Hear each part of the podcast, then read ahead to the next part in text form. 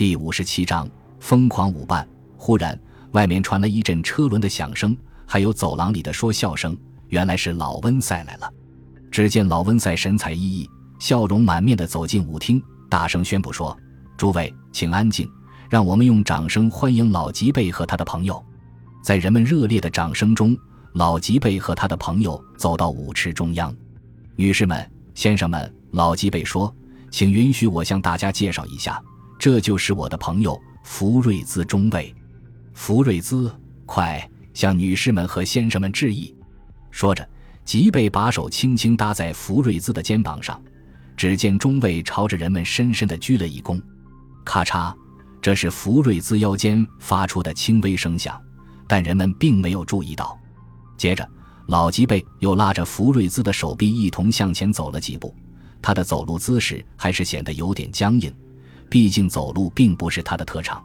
我的朋友是个出色的舞蹈家，他可以把你抱得很紧，跳起舞来一刻不停，节奏快慢也任由你选择。他还非常有礼貌，温文尔雅，绝不会跳晕了头撞向你。我只教过他华尔兹，他已经很熟练了。请问哪位女士愿意做他的舞伴？来，宝贝儿，还是你自己说说吧。说着。老吉贝又轻轻地按了一下福瑞兹后背的一个按钮，只见他立刻张开了嘴巴，在机械微微的摩擦声中传出承蒙荣幸一句话，随即他的嘴巴又啪的一下闭上了。看着眼前这个中尉那英俊的面庞、明亮的眼睛、优雅的微笑和会说话的嘴巴，人们几乎惊呆了。请问有哪位女士愿意做他的舞伴？老吉贝又重复了一遍。但还是没有人回应。看来福瑞兹中尉虽然带给人们的第一印象很深刻，但却似乎没有哪一个女孩子愿意做他的舞伴。他们只是睁大眼睛，将信将疑地看着眼前的这个中尉。老吉贝又环顾了一下四周，他一眼就看到那天想出这个主意的女孩子也坐在那里，于是就走到他面前说：“姑娘，这可是你的主意，现在终于实现了。”福瑞兹是个电动的舞伴，难道你不想试试吗？你给大家展示一下，也是给他的一个考验，好吗？那个女孩子没有说话。这时，老温瑟也凑上来帮腔：“试试吧，你这么聪明漂亮的女孩子，肯定对这个新玩意儿感兴趣。”那个女孩子思忖了片刻，终于点头同意了。老吉贝把女孩子带到舞池中央，又根据女孩子的身材把木人调整了一下。使他的胳膊正好能挽住他的腰，把他抱紧，并让他那光滑细腻的左手握住他的右手，然后详细告诉他怎样调节他的速度，怎样让他停下来以便休息等等。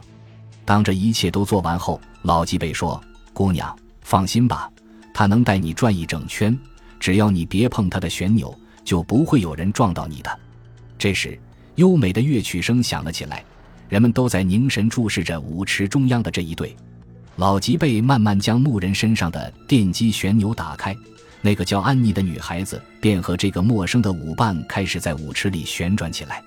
那个牧人尽情地展示着优美的舞姿，步伐娴熟，节奏准确。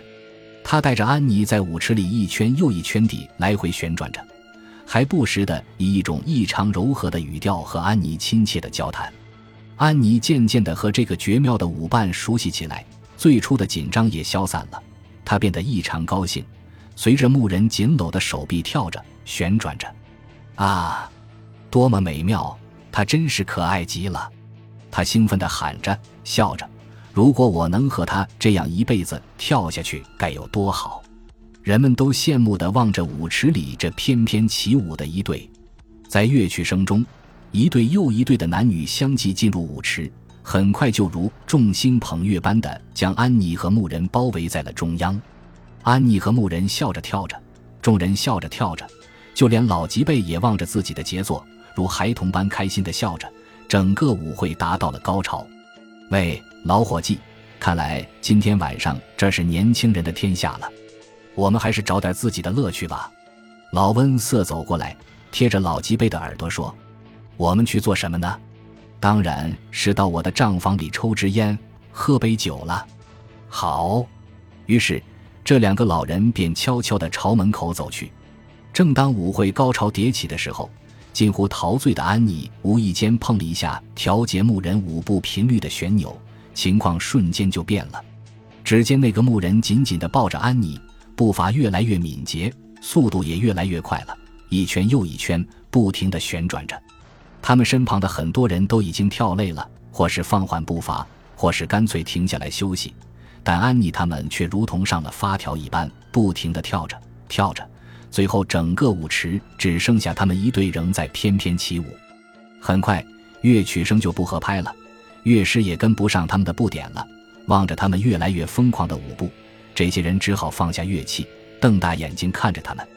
好啊，真过瘾！舞场里的年轻人欢呼起来。天哪，这是怎么了？有些老年人焦虑不安起来。安妮，安妮，你怎么还不停下来？难道你要把自己累晕吗？一位中年妇女大声叫道。但是安妮并不答话。不好了，你看她的脸色苍白，安妮一定是晕过去了。一个女孩惊叫着。人们似乎这时才发现情况真的不妙了。快让他停下来！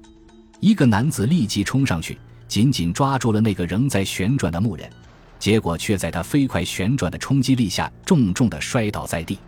更严重的是，那个倒地男子的脸颊又被木人的包着铁皮的脚狠狠的踩了一下，顿时鲜血流了出来。哇！周围的人惊呼着。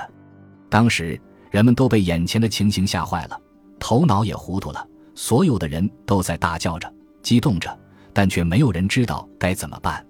其实，如果当时有人能够保持头脑清醒的话，只要一个人就能很轻易地把那个家伙放倒在地。有两三个人就能把它举起来摔成碎片，再扔到角落里。事情就这么简单。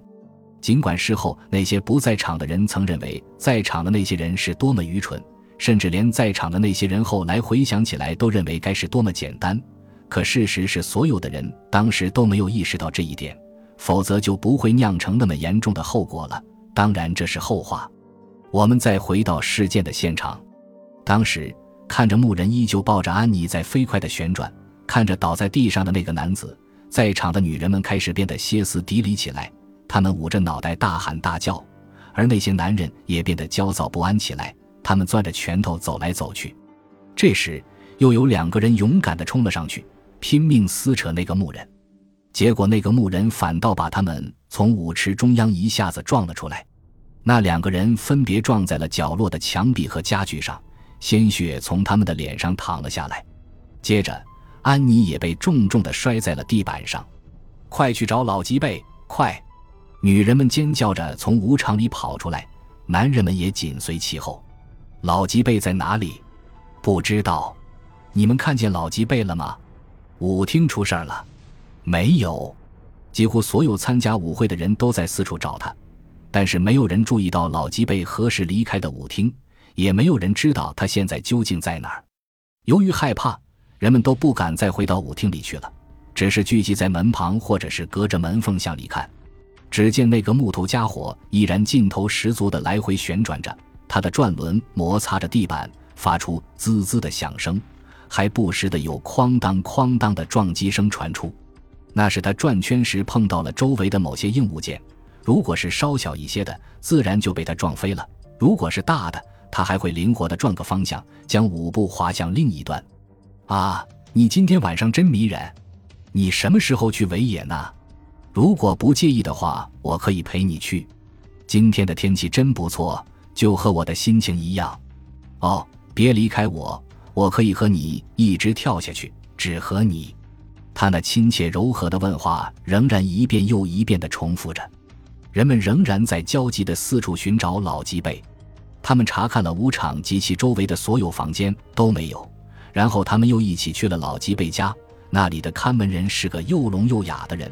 他们比比划划地询问了半天，花费了许多宝贵的时间。咦，老温塞呢？直到这时，人们才发现这个老家伙也不见了。他们继续寻找，找过老吉贝家前院的客厅和卧室，没有。又穿过后院来到工作间，也没有。最后，他们跑到账房，这才发现老吉贝和老温瑟都醉倒在那里。听了人们焦急的讲述，老吉贝的酒一下子醒了，他脸色苍白，慌忙站起来，一路小跑的来到舞厅，并顺手将门关上了。人们都被挡在了门外，只能焦急的等待着。这时，人们似乎听到舞厅里传来模糊不清的低语声和一阵凌乱的脚步声，接着声音就大了，好像是一阵木头的劈裂声，最后便寂静无声了。人们不知道里面究竟发生了什么，尤其是站在门口的人都急于拥进去。不一会儿，舞厅的门打开了，老温瑟正站在那里，他用宽厚的肩膀挡住了试图拥入的人群。巴克勒，还有你，老温塞用手指着另一个中年人：“你们两个留下，其他的人请走开，尤其是要让那些女人尽快离开。”说这话时，他的声音很平静，但却充满威严。不过他的脸上却毫无血色。简直就是死灰一般。自那以后，手艺精湛的老尼克拉斯吉贝虽然还在做着各种小玩具，但他只做那些会蹦跳的小兔子和会喵喵叫的小猫了。感谢您的收听，喜欢别忘了订阅加关注，主页有更多精彩内容。